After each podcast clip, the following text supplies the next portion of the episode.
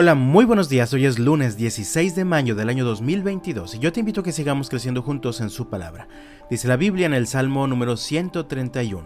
Señor, no es orgulloso mi corazón, ni son altaneros mis ojos, ni voy tras cosas grandes y extraordinarias que están fuera de mi alcance. Al contrario, estoy callado y tranquilo, como un niño recién amamantado que está en brazos de su madre. Soy como un niño recién amamantado. Israel, espera en el Señor, ahora y siempre.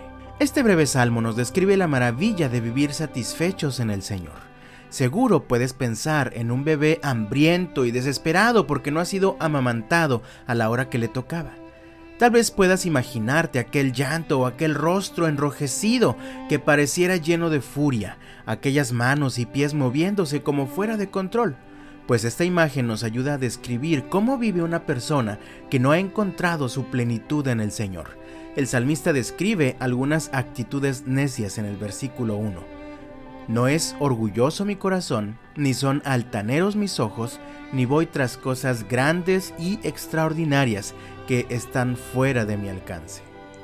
Orgullo, arrogancia y ambiciones exageradas. De hecho, Hoy en día la tendencia del mundo en el que vivimos nos empuja a querer ir siempre por más.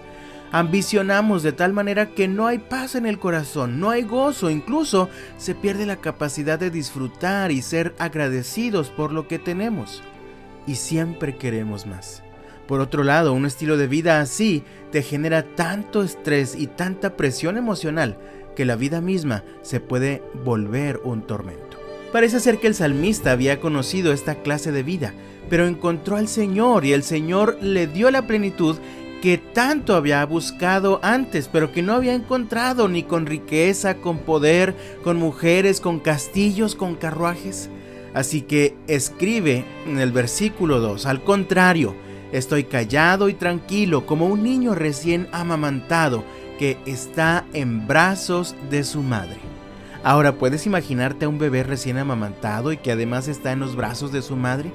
Ese bebé no necesita nada más. Ese bebé ya tiene todo lo que necesita. De seguro se ha quedado dormido con el estómago lleno y disfrutando toda la ternura, seguridad y paz que los brazos de su madre le dan.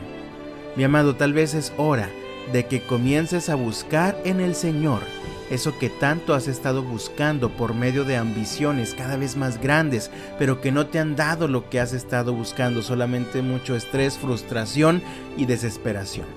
Te invito a que oremos. Señor, tengo una gran necesidad que solo tú puedes llenar. Así que te ruego, sácianos cada día con tu amor inagotable para que cantemos de alegría hasta el final de nuestra vida.